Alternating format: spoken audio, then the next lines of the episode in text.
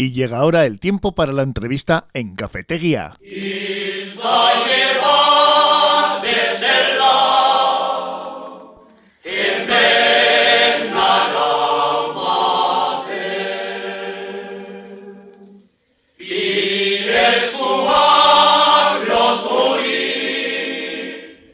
desgraciadamente en la iglesia siguen eh, sacudiendo las noticias con respecto a los abusos sexuales y se parece que se está empezando a tomar un poquitín más en serio, aunque todavía queda muchísimo camino por recorrer. Eh, me imagino que esto pues es eh, lo mismo que opina ex de Ortuella, Juan Mari Arregui. Hola, ¿cómo estás, Juan Mari? Pues bien, bien, bien, Joseba que me imagino que lo que estoy comentando, ¿no? Aquí estamos hablando ahora mismo de noticias en el entorno de la Iglesia Vasca, con la diócesis haciendo alguna declaración al respecto y que está también eh, en marcha un proceso de investigación, unas comisiones de las cuales tú estás al corriente, ¿verdad, Jomer? Y creo que además has sido tú en tus eh, inicios eh, en el seminario de Derio padeciste estos, fuiste víctima de estos abusos. Sí, eh, ciertamente en estos días y estas semanas está saliendo en la prensa, en la radio y en la televisión el tema de los abusos sexuales en la iglesia. La verdad es que estoy muy en desacuerdo con el tratamiento que se está ofreciendo a través de los medios porque parece que lo único que importa e interesa es el morbo de esos abusos sexuales en lo que yo al menos no quiero caer. Aquí hay, ha habido unos hechos que normalmente proceden de décadas anteriores y, lo más importante desde mi punto de vista no es el pasado, que está bien reconocerlo y saber lo que pasó, sino que más bien nos tenemos que eh, enfrentar al futuro para que futuras generaciones, las generaciones de, de nuestros chavales de hoy, no pasen por estos abusos. Sí, estamos hablando de comisiones de investigación varias, diferentes, de, diferentes estamentos. En esta ocasión, en la diócesis de Bilbao parece que han eh, iniciado una de ellas, ¿no? Sí, hay, me, me parece, demasiadas comisiones a la vez porque de repente nos encontramos comisiones por todos los lados como setas. Está la comisión de investigación que está proponiendo el gobierno español desde Madrid. Están las comisiones de investigación de la Iglesia Católica a nivel del Estado español que están poniendo en manos de un, un despacho de abogados. Y luego están las comisiones de investigación en las diócesis, no en todas, pero que en el caso de Vizcaya hay una que está funcionando. Un montón de comisiones, un montón de investigaciones que a la postre en qué derivan, porque la verdad es que desde la propia Iglesia, desde las altas instancias, se siempre mm, parece ¿no? que se está intentando corregirlo, pero esta situación no acaba de solucionarse, ¿no? Bueno, eh, en mi opinión, eh, lo que está ocurriendo con este tema, como, como tantos otros, eh, hay un giro estratégico, estético, por parte de la Iglesia y otras instituciones ante la presión que ha surgido desde la base, pues ahora de cara a, a ponerse enfrente de, de esta lucha contra los abusos, pues se ha puesto todo Dios, incluido las distintas instituciones eclesiales. Nunca mejor dicho. De todas formas... Eh, Digo lo de todo Dios. Sí, sí. Es una forma de hablar, pero es, pero es, pero es así. Entiendo que son comisiones tardías, insuficientes, muy limitadas, que yo las respeto, pero a las que no doy Mm, una importancia vital. Credibilidad, igual. Porque creo que por mucho que quieran ser independientes, no van a ser independientes. Entonces, desde mi punto de vista, eh, solamente serían viables y satisfactorias para las víctimas y para, en general para, para nuestra sociedad el que esas comisiones llegaran al fondo del tema y que llegara a investigar fundamentalmente no a los abusadores, porque los abusadores casi todos ya murieron, sino a los presuntos encubridores de la pederastia, que las hay. Los hay encubridores que viven. Entonces, en la medida en que estas comisiones ayudaran a desentrañar toda esa red de encubridores que ha habido en distintos conventos, seminarios, eh, etcétera, desde ese punto de vista, pues entonces sean bienvenidas.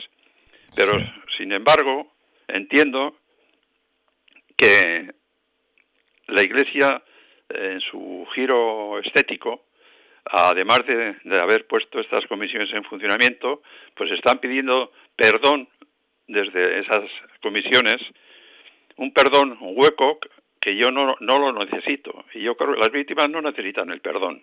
Las víctimas lo que necesitan es que se ponga en práctica ese perdón buscando, desde mi punto de vista, los medios para que estas situaciones de abusos no lleguen a producirse nunca más.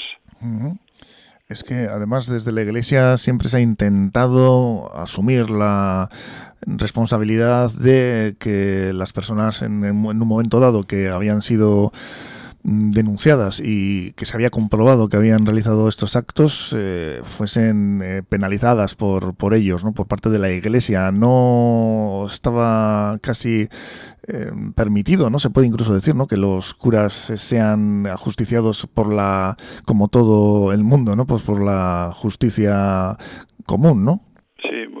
Sí, bueno, la, Iglesia todo este tema lo, ha tenido totalmente oculto y, o sea, solamente ha reaccionado en la medida en que la presión se ha hecho cada vez más potente desde los medios de comunicación. Por ejemplo, en mi caso, la, la denuncia pública de los abusos en el seminario se produjo a través de una entrevista que se me hizo en la revista Arguía en, marzo de 2019, o sea, hace ya tres años. Desde entonces a mí nadie me ha llamado desde la iglesia para nada. Ha tenido que ocurrir que hace una, diez días escribiera en Gara un artículo titulado Encubridores de la pederastia para que, como citaba casos concretos de esa posible eh, de ese posible encubrimiento, pues desde el obispado me llamaron la semana pasada y la primera reunión que he tenido en el obispado desde 1967 eh, ha sido el viernes pasado. Y para recibir una reprimenda, ¿no? No, no. Eh, el encuentro fue pues un poco para encarrilar encarrilar la investigación de lo que ocurrió entonces. Bueno, menos mal. Eh, entonces, precisamente les dije que no creo en las huecas peticiones de perdón si no van acompañadas de hechos y propuestas de solución cara a evitar situaciones similares en el futuro. Y en ese sentido, les decía que hay tres temas importantes a llevar a cabo por parte de todas las instituciones sociales, políticas, educativas y en especial por parte de la Iglesia Católica desde su cúpula vaticana ellos eh, me escucharon atentamente y yo luego pues eh, me, me, plantearon a ver si podía decir que, que, medios eh, serían necesarios para ese objetivo. Y yo les, di, les dije tres, tres medios. Primero, habría que educar, habría que trabajar en educación sexual integral desde la niñez en las familias y castolas, escuelas, institutos. Para ello habría que adoptar un compromiso institucional educativo para garantizar esa educación sexual que permita a nuestros niños y adolescentes afrontar situaciones de riesgo y abusos por parte de personas mayores, sean religiosos o no. Eh, les pareció correcto y luego sí. Segundo, aquí con una mayor responsabilidad por parte de la Iglesia la Iglesia Católica desde su cúpula del Vaticano, como todo el conjunto de congregaciones de religiosos y religiosas, debería abolir el celibato obligatorio de sus sacerdotes religiosos y religiosas de todo el mundo. Claro, esto es un órdago que ni el Papa actual, que dicen que es progre, pues eh, lo, están asumiendo, pero progre, pero no tanto, ¿no? Eso es fundamental. Desde el año 69-70, Joseba, hace ya más de 50 años, cientos de sacerdotes de toda Europa, en representación de otros tantos cientos, y con una delegación vasca también de la que formé parte, nos reunimos en Cuar, Suiza, y Ámsterdam, Holanda, para analizar la situación de la Iglesia. Ya entonces, entre los temas que se abordaron, uno de ellos fue el del celibato obligatorio. Y pedir la abolición obligatoria del celibato fue una de sus conclusiones. O sea que ya desde el año 50, hace más de 50 años, que venimos reclamando esto y, ya, y ahí sigue, ahí sigue, pero y ahí siguen también los abusos. Sí, no, no se ha avanzado demasiado. Lo que tú dices, una operación estética, parece más bien lo que se está realizando. No cabe duda de que habrá gente con muy buena voluntad dentro de la Iglesia, que habrá mm, responsables que estén intentando luchar contra ello, pero en principio lo que es la, son las directrices, lo que es la, línea que se está marcando desde el Vaticano a, todos los responsables, etcétera, no es eh, tan dura como quieren hacer pensar, ¿no? Hombre, eh, ya que me planteas esto, eh, también conviene decir, porque a veces yo creo que se está generalizando y abusando, y en honor a la verdad, que es también mi verdad, no todos los curas, frailes y monjas son abusadores sexuales. No, no, por supuesto. Una gran parte de, de, las personas que han entregado su vida a la iglesia, al convento, a Dios, una, la, mayor parte es gente seria y comprometida. Eso hay que dejarlo claro. Son muchísimos, muchísimos los casos, por cientos, cientos de casos. Pero así todo es una minoría la que precisamente eh, ha recurrido al abuso sexual. Y precisamente eh, para evitar también eso, planteaba una tercera vía, que era que aunque en estos tiempos de escasez de vocaciones no es ya habitual como en aquellos años. Nuestro curso en el seminario, el que empezamos en 1953, éramos 125. 125. Ahora apenas hay gente. Pero, no obstante, lo que sí conviene es que la Iglesia debería establecer una norma general por la que ninguna persona menor de 18 años pase por un seminario o convento religioso. De forma que ya con esa edad el abusador va a tener menos fuerza porque se va a encontrar con personas maduras y personas que van a poder afrontar cualquier agresión sexual. Unas cuantas medidas que has propuesto y que no sabes todavía, me imagino, el alcance de, ellas, el alcance de, esas eh, sugerencias, de esos puntos que, que nos has contado, si van a tenerlos en cuenta, si están siendo tratados. Bueno, eh, eh, que ahora he comentado aquí es en el primer sitio que comento. Eh, es lo que planteé el viernes pasado en, en, el obispado de Bilbao, a las, en la que estuvieron el presidente de la comisión y luego el secretario. O sea, las dos personas que más están comprometidas con la investigación. Y todo esto a ellos se lo planteé me dijeron que eran unos planteamientos esclarecedores y estaban contentos de haber tenido este encuentro. Bueno, por lo menos la actitud y la predisposición ha sido buena y luego pues eh, veremos, ¿no? Más adelante porque estas cosas pues eh, tampoco es que vayan normalmente muy rápido y menos con toda la burocracia que hay en un aparato como es la iglesia que mm, bueno pues dista mucho de, de ser sencillo, ¿no? Así, habrá habrá que ver, ahora tienen que pasar a los hechos, ¿no? a los hechos, pero tendrán que tener en cuenta que eh, está habiendo un movimiento de presión fuerte por parte pues de gente que ha sido violentamente agredida y abusada y así como así me imagino que las víctimas no se van a dejar engañar. Juan Mari, recientemente me comentabas que había sido más o menos censurado un artículo tuyo. No sé si quieres hablar de esto. Bueno, pues precisamente este artículo de encubridores de la pederastia, yo siempre que escribo un artículo envío a toda la prensa vasca, desde el grupo Correo, que son Correo Español, Diario Vasco, al grupo Della, que aparte de ella tiene luego en Vizcaya, Guipúzcoa y Navarras otros tres periódicos, y Agara, y a los más importantes del Estado, como es El País y otro digital público. Pues el único medio que ha sacado el artículo, pues ha sido Gara. ¿eh? Entonces, eh, yo entiendo el artículo que hice eh, era muy concreto respecto del en general, pero respecto del seminario de Derio, donde también planteaba que si se, eh, la prensa en este momento lanza nombres de abusadores, no tiene problema, pues ¿por qué no lanzar también, una vez que se investigue, nombres de los presuntos, vamos, mientras sean presuntos, yo no, no quiero eh, criminalizar a nadie, ¿eh?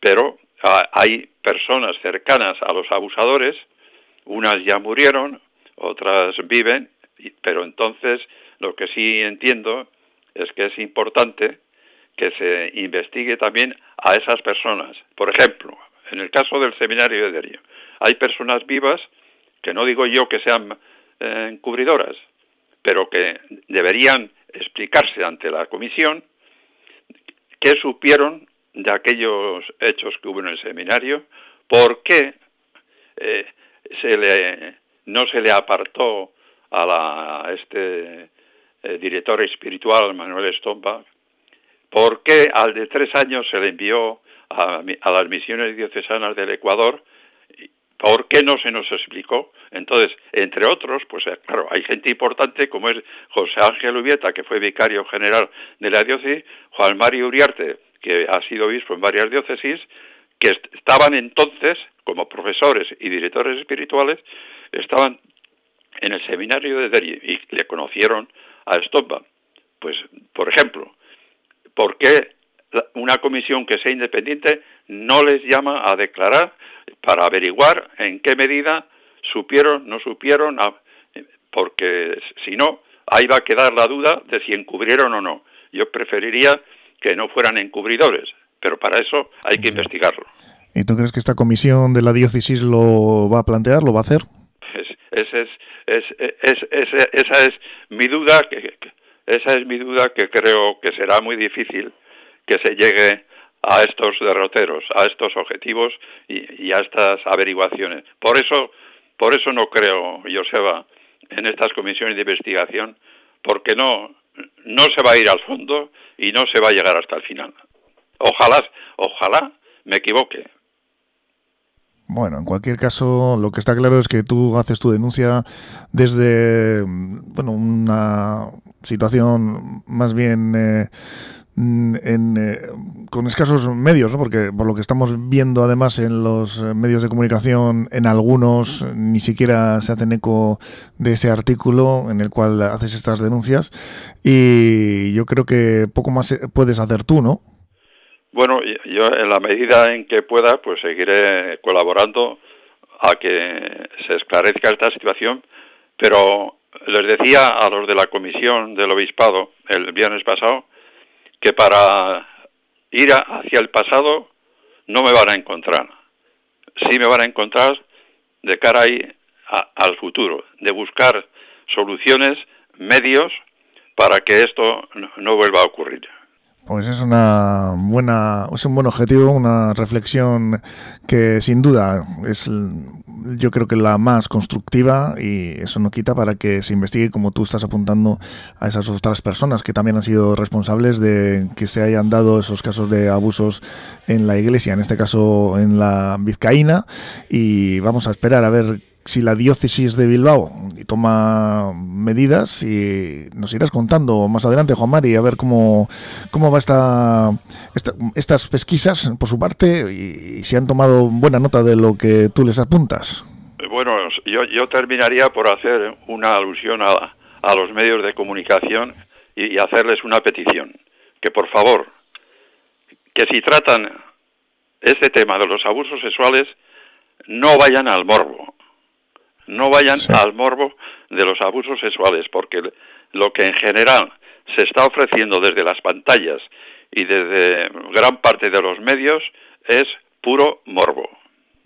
Pues en lo que a nosotros respecta, intentaremos siempre ser muy cuidadosos con ello y tratar el tema con la mayor de la seriedad posible, porque al final no se trata aquí de buscar eh, audiencia ni de hacer eh, un titular ni nada parecido, sino de que este tema realmente pues se vaya poco a poco enfocando hacia una solución lo más cercana posible. Juan Mari, pues eh, Juan, Mari Arregui excura y bueno, pues que ha sido protagonista de, estos abusos en su día y que los ha denunciado y con la diócesis de Bilbao pues eh, ha tenido esta, esta reunión, y has presentado esas eh, sugerencias muy bien trabajadas, ya nos irás contando. Es que ricasco por estar aquí en estos micrófonos de Portu Radio. Muy bien. Pues nada, es que ricasco, Joseba. Suri, agur. Agur.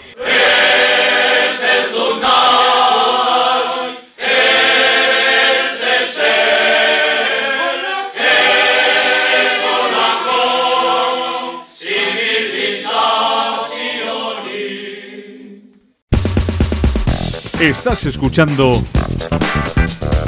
por tu radio en el 105.7. La radio de aquí.